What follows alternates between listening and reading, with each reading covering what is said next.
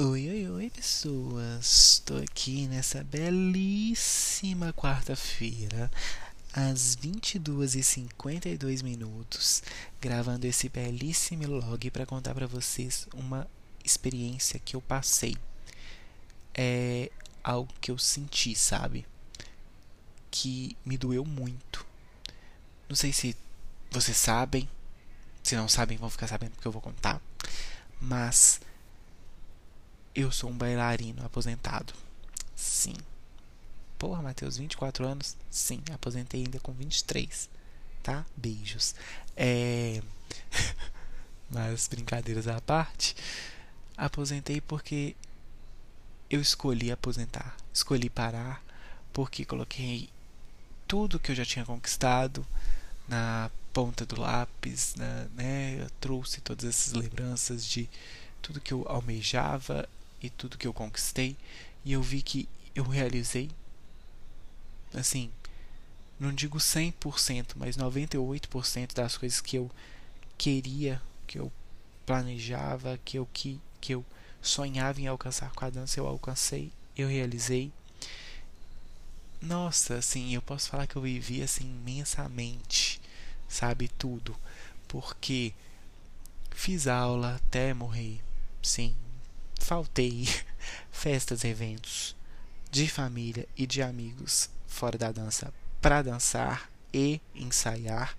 Aquela famosa frase não posta ensaio, é disso que a gente fala, né?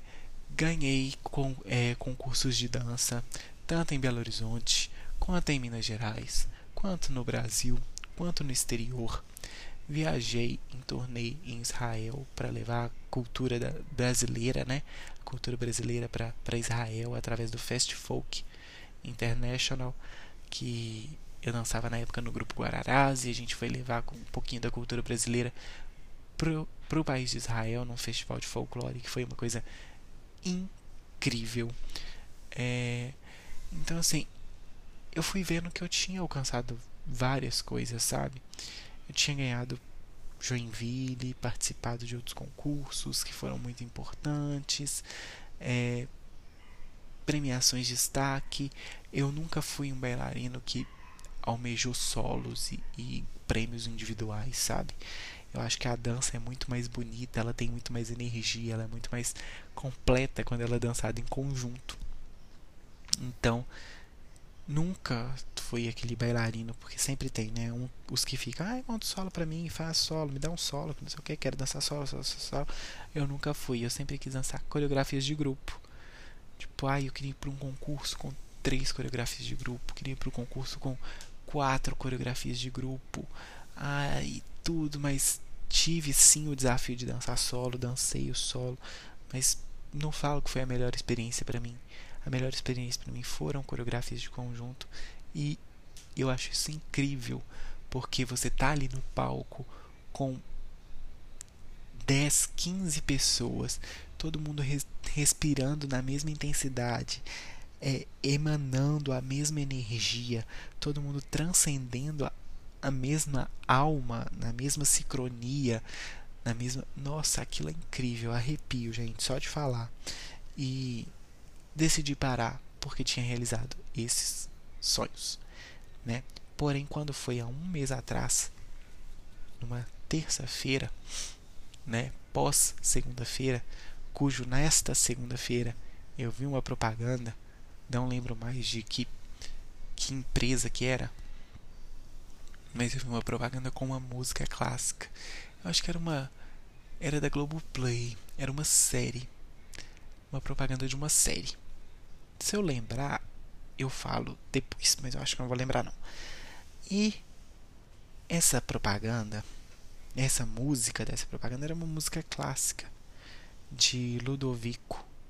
Era Ludovico? Era de Ludovico. Ludovic, Ludovico, não sei, acho que é Ludovico. E essa música me lembrou muito dança. Eu escutei ela na hora eu tava na casa do Léo, meu namorado, e eu falei: Léo, dá um Shazam nessa música. Aí ele não tava achando o aplicativo, eu acho, não entendeu o que eu falei. Eu fui lá e eu mesmo catei meu celular, nem sei de onde tava, peguei, dei um Shazam. Aí não descobri. Aí eu fui falei, eu vou achar essa propaganda, daí eu procurei a propaganda no YouTube até eu achar a propaganda para eu poder dar o Shazam. Aí eu peguei o celular do Léo, dei o Shazam, peguei o nome da música, mandei para mim e pesquisei e salvei. Quando foi no outro dia de manhã, eu acordei com aquela música na cabeça. Isso foi na terça. E aquela música foi me remoendo, me trazendo essas lembranças todas que, a, que eu tenho com a dança, né? Todas essas experiências incríveis que eu tive com a dança. E aquilo foi vindo, sabe? Foi vindo e eu me peguei a chorar, a chorar de soluçar, a ficar muito mal, a, a não conseguir trabalhar, a não conseguir pensar e eu só chorava, só chorava. E eu fiquei assim, meu Deus, o que está acontecendo? Então eu parei, né, lá no lado de uma varanda, eu fui para essa varanda, olhei lá para frente, fui tentar entender por que aquilo estava acontecendo.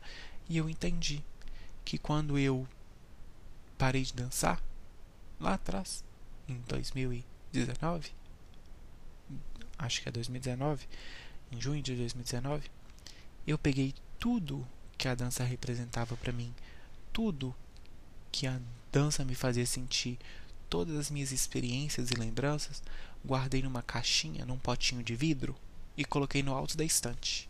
Pá! E aquela música veio como um terremoto e derrubou aquele vidro lá do alto da estante no chão, estourou aquelas 50 milhões de sensações e emoções que eu sentia, que eu, né, sinto que estava guardado. Foi como eu fragmentasse minha alma, sabe Voldemort, igual Horcrux? Fiz a mesma coisa. Porém, não matei ninguém, tá, gente? Eu só peguei mesmo um pedacinho da minha alma, que era a dança, que fazia parte, assim, intensiva da minha vida, e guardei ali naquele potinho. E quando aquilo caiu, eu. Nossa, foi um baque para mim, foi um soco no meio da minha cara. Nossa, e foi várias sensações. Eu senti muito como se eu tivesse perdido de mim mesmo. Como se eu tivesse apenas existido, sabe? Que que eu, peguei, eu, eu perdi amigos, eu perdi muita coisa, eu me senti sozinho, mesmo tendo gente, mesmo tendo o Léo, que sempre me apoiou em tudo, sempre esteve do meu lado, meus pais que sempre estão do meu lado, me apoiando em tudo. Mas eu me senti sozinho em questão, tipo, amizades, porque eu tinha, sei lá, a maioria dos meus amigos eram da dança. São da dança.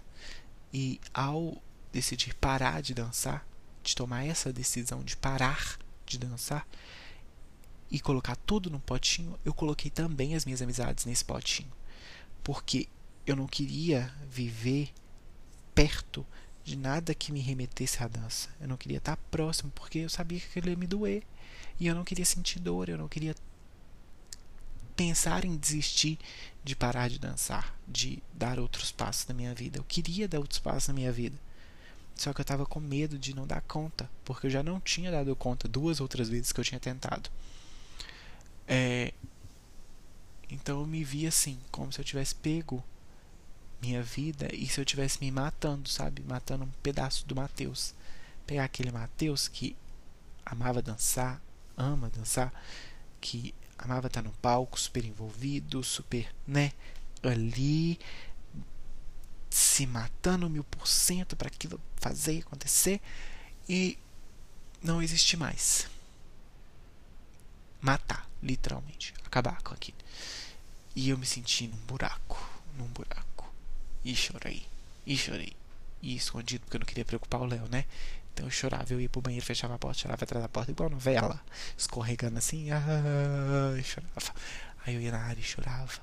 Aí eu tava, preciso trabalhar, ia, colocava meu fone, colocava uma música e chorava ouvindo a música. Aí eu ficava assim, meu Deus, o que tá acontecendo?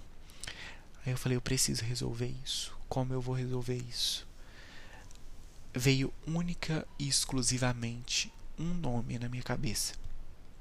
Eu tive vários professores de dança vários e eu sou grato e todos foram muito importantes para mim. Que fique bem claro, todos. Mas nesse momento veio na minha cabeça o nome da Renata. Não sei porquê. A Renata, eu acho que ela foi, ela não foi, ela não esteve pouco tempo na minha vida, né? Graças a Deus, desde que eu conheci, eu sempre mantive um bom relacionamento. Mas ela foi uma professora que, né? Acho que eu fiz aula com você de fevereiro, abril, por aí. Eu sei que foi muito pouco tempo, foram meses só. Mas era uma pessoa que eu sentia luz, que eu sempre senti paz, que eu sempre senti boas energias, eu sempre senti que de alguma forma buscava entender a gente de, de alguma maneira, né? A gente como grupo e a gente como aluno, né? Então, a única pessoa que veio na minha cabeça foi a Rê. Então, tadinha, eu mandei um, uma mensagem para ela do nada, do nada, do nada. Assim, que a gente se falava mais por Instagram, né? Comentava fotos e etc. Mas, do nada, eu mandei um texto gigantesco que tinha lá Read More no final, de tão grande, contando tudo que eu estava sentindo. A Rê, como sempre, uma pessoa de luz, uma pessoa incrível, respondeu: Mateus, eu quero viver isso com você. Você pode me encontrar no ATM? Falei, claro. Marcamos, fui pro ATM. A gente conversou, a gente deve ter ficado umas duas horas conversando. Foi muita conversa. Nossa, e a, eu senti enquanto eu conversava que aquele peso, sabe, tava saindo das minhas costas, que tava ficando mais tranquilo porque eu estava sentindo que eu estava enxergando aquilo, sabe? Eu estava conseguindo enfrentar aquele sentimento que eu estava sentindo, aquela loucura, aquela aquele sufoco que eu estava sentindo. Então, fui conversando, eu me abri 100%. A Rita também se abriu, falou alguns pontos, né? Compartilhamos pensamentos, ideologias, né, e tudo. Com sair de lá, né, ela me ofereceu é uma bolsa.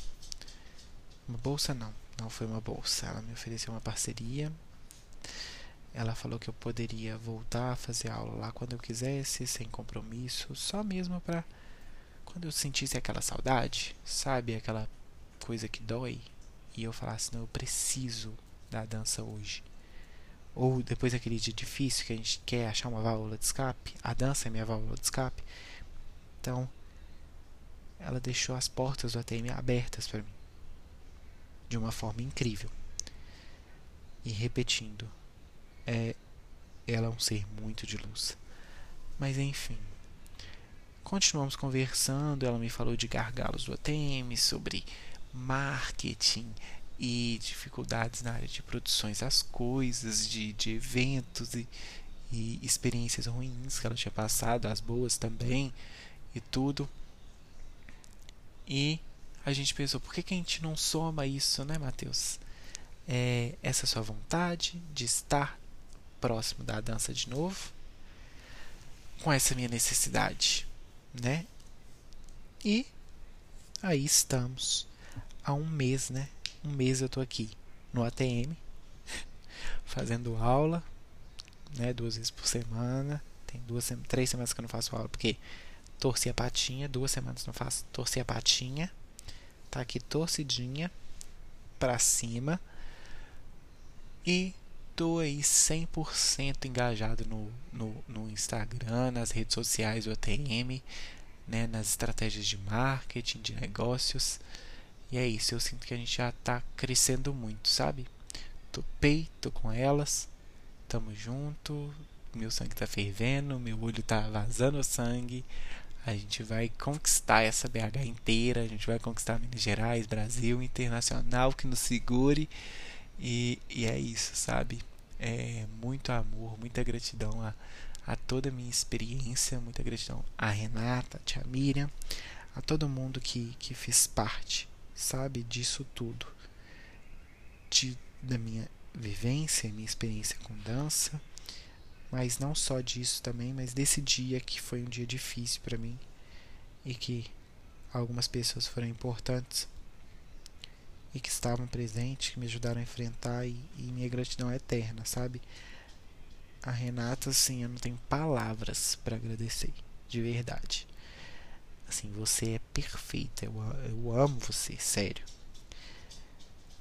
E tamo aqui. Leve, feliz, tranquilo. Isso é mais um log. O primeiro, na verdade. Porém, não o único. Log. meu log. E, e vamos que vamos. Nessa nova jornada aí de dois empregos. Agência de 9 às 18 e a TM de 18 às 2 da manhã, talvez. é isso, é isso, amigos. Beijão, beijão, beijão.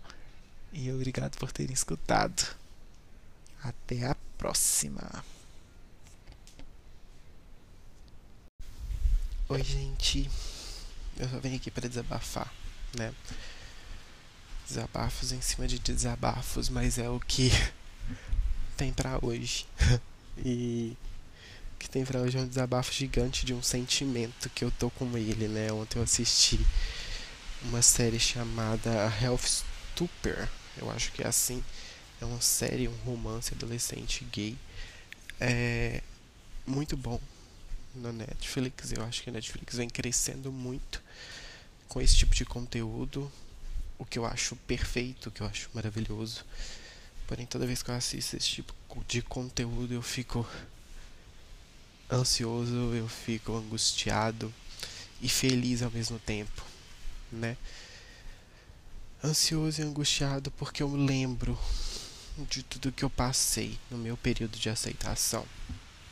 Sabe, eu lembro da primeira vez que eu fiquei com um garoto e eu saindo do lugar que eu tava com ele, eu mandando mensagem para minha melhor amiga da época falando: "Carol, eu preciso ficar com uma menina". Porque eu lembro que aquilo que eu senti era errado. Porque eu queria ocultar aquilo que eu tava sentindo. Então, instantaneamente, depois que eu fui embora, eu falei: Carol, pelo amor de Deus, eu preciso ficar com uma garota, chega, não dá mais. E tudo mais. E ninguém sabia sobre mim, nem meus amigos, nem meus melhores amigos, nem meus parentes, ninguém, ninguém. Eu enfrentei tudo isso calado, sozinho, porque eu tinha medo. E por que, que eu tinha medo? Porque eu achava que aquilo era uma aberração estava sempre dentro da igreja, onde sempre julgou isso ser errado. Minha família é super tradicional, onde não se tocava no assunto. Quando eu sentava para ver um filme, uma série que retratavam a, a homossexualidade,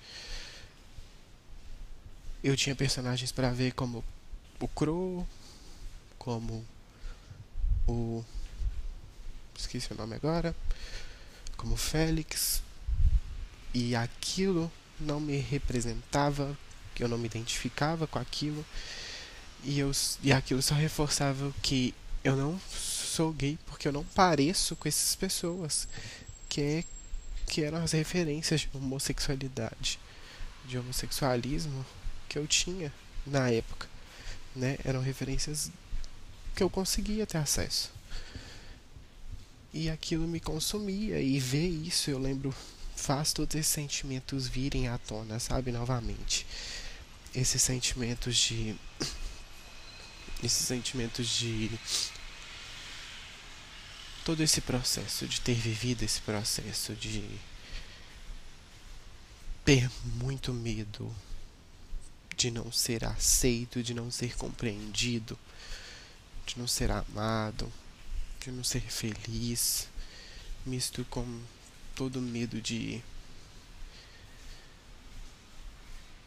Ah, enfim, é muita ansiedade, sabe? Quando eu paro para ver uma série dessa, mesmo sabendo que toda vez que eu assisto, eu fico no dia seguinte, eu após ver, um pouco ansioso, um pouco angustiado, é exatamente por isso, assim, e eu gosto, porque eu sei que hoje se uma pessoa buscar um tipo de conteúdo, né, um, assim ele vai ver várias histórias diferentes, né? Porque hoje além do YouTube que tem vários relatos, além de podcasts que tem vários relatos, a gente tem filmes, a gente tem séries que relatam o gay não por estereótipos, mas relatam o gay como pessoa, uma pessoa que ama, uma pessoa que sente, uma pessoa que é um adolescente também, que foi um adolescente também, que passa por entendimentos, por descobertas, por sentimentos, sabe? E mostra também o quão difícil é enfrentar os amigos, o bullying, a sociedade que sempre vai cair em cima de você, te zoando. Ah, porque você é uma garota, ah, você é isso, você é aquilo, porque você não gosta de coisas que meninos que gostar de fazer, né? Porque entra todos os padrões da sociedade e isso machuca a gente. E quando a gente quer buscar um refúgio, a gente não consegue encontrar. Então, eu fico muito feliz que a Netflix, a Amazon, elas têm feito conteúdos que trazem isso, sabe? Sem, sem sexualizar demais, sabe? Tem os conteúdos tipo Elite, que sexualiza super. Mas a gente tem séries tipo essa que eu vi ontem, que eu não sei falar o nome. É, tem a Young Royals, tem dentre várias outras que eu já vi, não lembro. Mas tem vários conteúdos que mostram o gay, como o gay, o gay que gosta de esporte, o gay que tem uma vida normal, o gay que não é afeminado, o gay que não é padrão. Mostra ali o um momento de descoberta e entendimento, que é um momento que a gente está tão fodido psicologicamente e muitas vezes a gente não tem ninguém para contar, sabe, para estar tá do nosso lado, para dar a mão pra gente e falar tipo, vem que eu vou te ajudar nisso, porque a gente tem medo, a gente tem medo do que a sociedade vai falar, a gente tem medo do que a nossa família vai falar, a gente tem medo de sair na rua e apanhar. Quantas vezes eu às vezes me dá uma coisa, eu tenho medo de sair na rua para ir no supermercado e eu não sei se eu vou voltar sem apanhar, dependendo da roupa que eu estiver usando, porque eu posso estar com algo que representa tipo, né, um, sei lá, um short mais curto, né? Eu posso estar com um chinelo da bandeira gay que tem, posso estar com uma blusa. O jeito que eu posso estar vestido pode representar para alguém que eu sou gay e essa pessoa pode, né, simplesmente vir para cima de mim, ou eu sair com meu namorado e não, não sentir confortável para andar de mão dada no shopping não se sentir confortável para andar de mão dada na rua, para dar um selinho, seja em qualquer lugar, sabe? Isso machuca. Então, ver que a gente está avançando é, em conteúdos assim traz um conforto, porque eu sei que as próximas gerações, a galera agora que, que é adolescente, ou mais velho também, está passando por esse momento de descoberta, de entendimento tem outras coisas para ver porque eu só fui ver quando eu tive quando eu comecei a dançar e tive contatos com outros homossexuais e eu vi que eles eram normais. Que eu vi que eles não precisavam ser afeminados para serem homossexuais que isso era uma escolha de cada um não era pré-requisito como tinha na minha mente antes sabe? Não era um pré-requisito que foi criado, sabe? Tipo assim, por conta da mídia, dos conteúdos que eu tinha acesso. Então eu fico muito feliz de ter conteúdos dessa forma para que os jovens, né? Porque eu recebo hoje e fico muito feliz de receber mensagens no meu Instagram de pessoas pedindo para eu contar como foi minha experiência, como que minha mãe lidou, como meu pai lidou, né? Não foi das mais fáceis, mais bonitas de se dizer. Mas eu recebo essas mensagens e eu adoro receber e poder ajudar de alguma forma e ouvir e, e falar calma, vai dar tudo certo. Porque é exatamente o que eu queria ouvir lá atrás. Calma, vai dar tudo certo. Respira. Sabe? Vamos um passo de cada vez. E eu não conseguia ter esse apoio, eu não conseguia confiar em ninguém para isso. Então foi um momento triste, doloroso e que quando eu assisto esse tipo de conteúdo me dói por reviver, sabe? Reviver esse sentimento, essas angústias, essas dores, esse todo esse processo que dói, que dói, que dói, que é difícil, muito difícil. Mas, mas é isso que eu queria me abrir para vocês. Saiba que se alguém ouviu e quer desabafar, quer contar, quer apenas um ombro para escutar ou alguém para aconselhar. Não sou um excelente conselheiro, mas sei lá, eu posso falar alguma coisa que pode te ajudar, te confortar pode me chamar, porque é muito isso, sabe? A gente precisa se unir. É a famosa frase que a gente falou lá atrás, quando o atual presidente ganhou, que é ninguém solta a mão de ninguém. É isso que eu sinto, sabe? Ninguém solta a mão de ninguém. Então, eu já passei por isso. Eu sofri pra caralho. Por isso, foram anos que eu levei. E durante esses anos eu me privei de milhões de coisas, milhões de sentimentos. E que eu não gostaria que outras pessoas se privassem. Então, querendo, precisando conversar, pode me chamar porque de algum jeito a gente vai se ajudar, tá? Abraço, gente. Obrigado por quem escutou até aqui.